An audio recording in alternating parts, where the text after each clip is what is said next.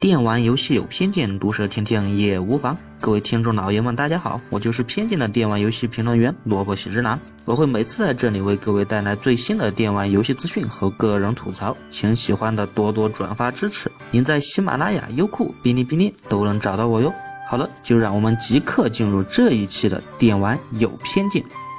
说到最近的游戏，除了最新的 Switch 游戏《塞尔达传说：旷野之息》之外，相信很多小伙伴也都玩上了另一款经典的游戏，那就是《怪物猎人 XX》。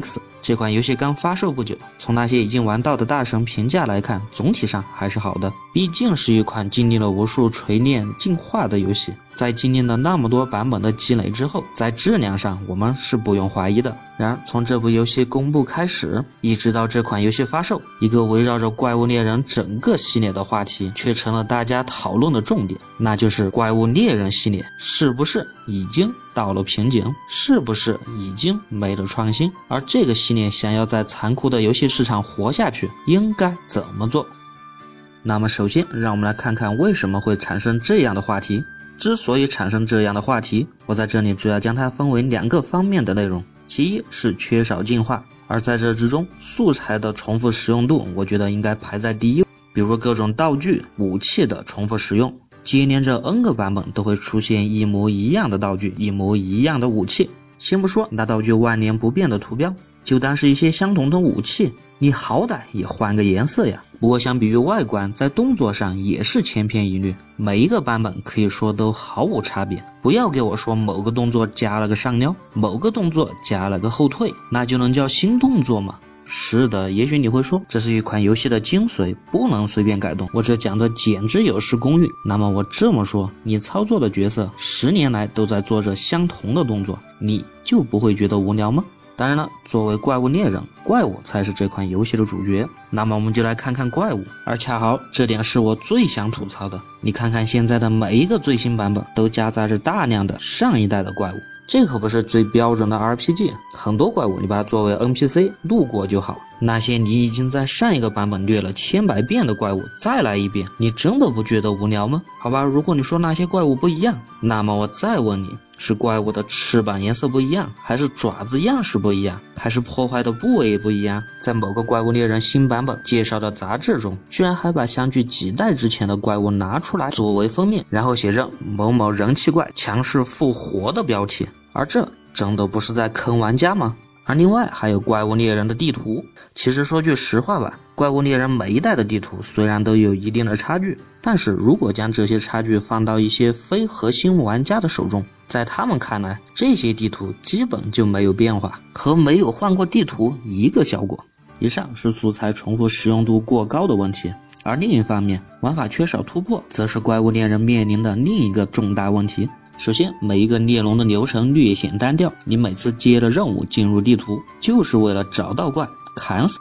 这在一遍又一遍的重复之后，确实会让人产生一种疲劳感。就算不是打怪的猎物，那么让你去捡几个蘑菇、钓几条鱼、挖几块矿石，然后就废掉了你一个小时，你真的不觉得无聊吗？而在正常任务之外的农场、捕鱼、料理之类的任务，也变成了交作业一样的无聊。做这些玩法，除了是想合成一些道具和装备之外，就萝卜喜之男个人的感觉来说，真的是无聊再无聊。当然，这些都说的太偏了，我们还是回到怪物的身上。就算是每一个版本都有新怪的产生，不过对他们的猎杀方法可谓又是千篇一律。你可以用你一直以来的打任何一个怪物的方法来对付最新的怪物。而并不会因为各种怪物的最新特性，以此来制定你全新的战术。你用着大剑，不可能因为敌人变成了飞龙，你就换成了弓箭。可以说，在一般玩家的眼里，根本就不存在战术的说法。这作为一款标榜着狩猎的游戏来说，不得不是一个遗憾。除了以上一些缺少进化的地方，让我们也来看看一些进化了但并无卵用的东西。而这其中首当其冲的就是在怪物猎人中昙花一现的海战模式。在当时推出海战的时候，看着那在水底盘踞着的霸气海龙，相信每一个猎人都热血沸腾。然而当自己上手一试，则发现，在水中的操作简直就是反了人类，不仅操作复杂不说，根本就没有任何爽快感可以。于是海战就这么没了。而海战不行，就让空战来吧。于是卡夫空给怪物猎人加入了空战系统。猎人们可以利用高低差来对付敌人，而但是实际的效果，除了个别武器和个别武器的个别狩猎模式之外，绝大部分的玩家在战斗的时候恐怕都不会想起这个东西吧？毕竟在激烈的战斗中，哪有那么多的时间跑位找地形？此外，刚才说了狩猎模式，对我就是说狩猎模式也是一个并无卵用的东西。武器的种类已经够多，而每一种武器又会衍生出不同的狩猎风格，而每一种不同的狩猎风格又会有不同的动作，而大部分的动作真的都没啥卵用，真正适合的动作还是原来的那几套，而实际的表现却是缺乏实用的动作，这只会让游戏的操作更为的复杂，让一些新猎人望而却步。此外，还有一个在最近的版本中刚出现的系统，那就是猫猫猎人系统。你可以变成一只猫和怪物进行战斗，而猫模式的出现可以说为传统带来了一些变革。可是，又有几个人在玩着猫模式呢？这系统至少在现在的版本来看，真的是可有可无。你不要说这个模式吸引了多少妹子，这么硬核的怪物猎人，它本身就并不适合普通的女生玩。这可不是性别歧视，这是游戏本身的风格和性质所决定的。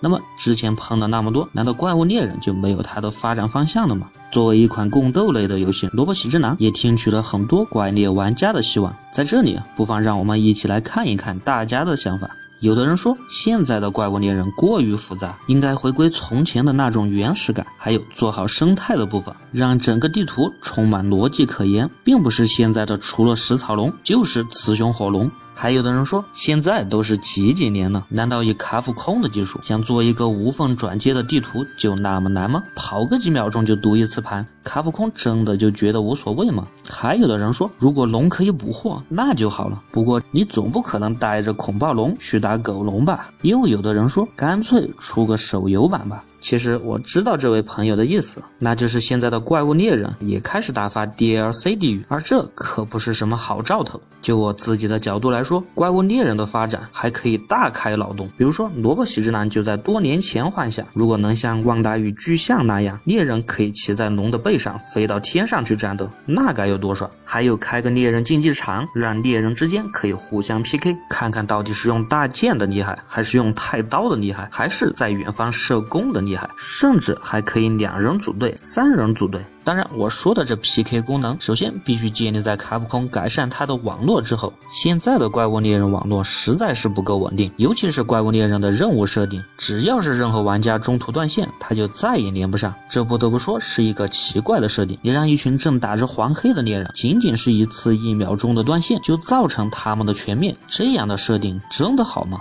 此外，怪物猎人的每一个版本，我认为都专一性太强，基本就只发售在一个平台。其实可以多发几个，不管是在任天堂、索尼还是在微软的平台上，通通发行，并且可以互相联机，那样怪物猎人的人气，我相信会提高很多。此外，怪物猎人一直缺少着高清的版本，实在是个遗憾。还有怪物猎人中的剧情和 NPC 也实在是可有可无，在这一方面，我认为还有很大的文章可以做。其实以上说了那么多，喷了那么多，最主要的还是想让这一款经典的游戏继续延续下去。作为同是玩着怪物猎人长大的玩家来说，真的不想看到这一款经典的游戏就这么没落下去。相信在每一个玩过怪物猎人的玩家心中，这一款游戏都占据着举足轻重的地位。甚至在整个游戏界来看，这款游戏系列还改变过不止一次索尼或者任天堂游戏机的命运。而作为一款具有悠久历史的游戏，谁都知道。的革新并不是那么容易，但是这一步不得不走。所谓适者生存，你不进步，别人就会超越、代替你，然后消灭你。好了，这一期的电玩有偏见就到这里，我是偏见的电玩游戏评论员萝卜喜之男，我们下期见。